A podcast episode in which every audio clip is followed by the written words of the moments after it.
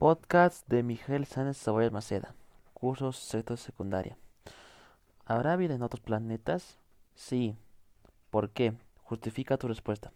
Sí, porque hay estudios recientes en que otros planetas hay condiciones atmosféricas para albergar vida, sin contar que hay planetas que tienen también componentes excelentes para vegetaciones, seres vivos y otras especies.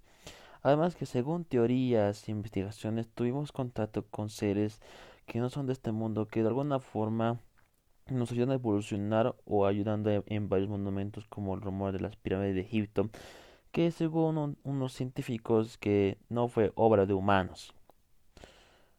Pregunta 2. ¿Cuáles serán las causas por las que no existe unión entre creyentes y ateos y no creyentes? Porque son ideologías diferentes y obvio que habrá un choque entre pensamientos diferentes. En sí es la síntesis sobre quién, qué es verdad qué o qué es mejor que cuál. ¿Se podrá lograr una conciliación? Tal vez. Porque en, en este mundo siempre habrá alguien que andar la contra, en especial en este tema que es el tema complicado que es lo religioso, que es sí, un versus entre fe y la ciencia, lo cual puede ser un debate civilizado o una pelea que puede acabar en otros fines. ¿Por qué existe división el cristianismo? Por ejemplo, el protestantismo, catolicismo, luteranismo, etc. Bueno, porque cada religión sigue una filosofía, estilo de diferentes en cual a cómo comportarse lo que se debe y lo que no debe hacerse, entre otras cosas. Pero cabe destacar que las divisiones de religiones también es el tipo de civilización que son seguidoras de las mismas. Pero que te personal, todas las religiones tienen el mismo fe.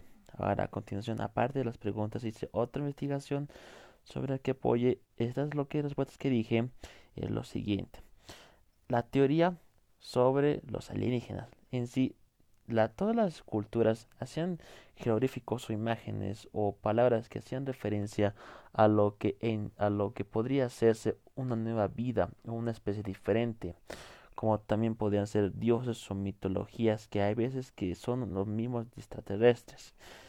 Ahora, continuando con lo que, las, los, es el trabajo extra, agregamos aquí un experimento social de lo, entre un ateo y un religioso. Bueno, obviamente hay en sí dos tipos de ateo. El antiintelectual y el ateo común. El ateo intelectual es aquel que estudia todas las religiones, pero no, no tira hate o no rechaza a ningún dios, solo que no lo ignora. Solo en sí sintetiza lo que es el dios, pero como pero el, el, ateo normal es aquel que niega toda existencia y que asegura de que el hombre eh, es el centro del universo. Y ahora, continuando con la investigación adherible sobre lo que es la división de las religiones también es por etapas históricas. Como ya que como sabemos, en cada parte del mundo habían diferentes dioses. Pero un dato curioso es de que cada uno de ellos tenía algo en común, que era Dios, que siempre había alguien al cargo y también hay otro rumor de que Jesús estaba presente en todas las religiones pero en diferentes personajes como en la, cultura egipcia que decía referencia de que Horus es Jesús ya que se encontraron en ciertos pigmentos que hay la cruz, milagros y sus buenas obras que él hacía con el pueblo de Egipto. Así que ese sería mi podcast.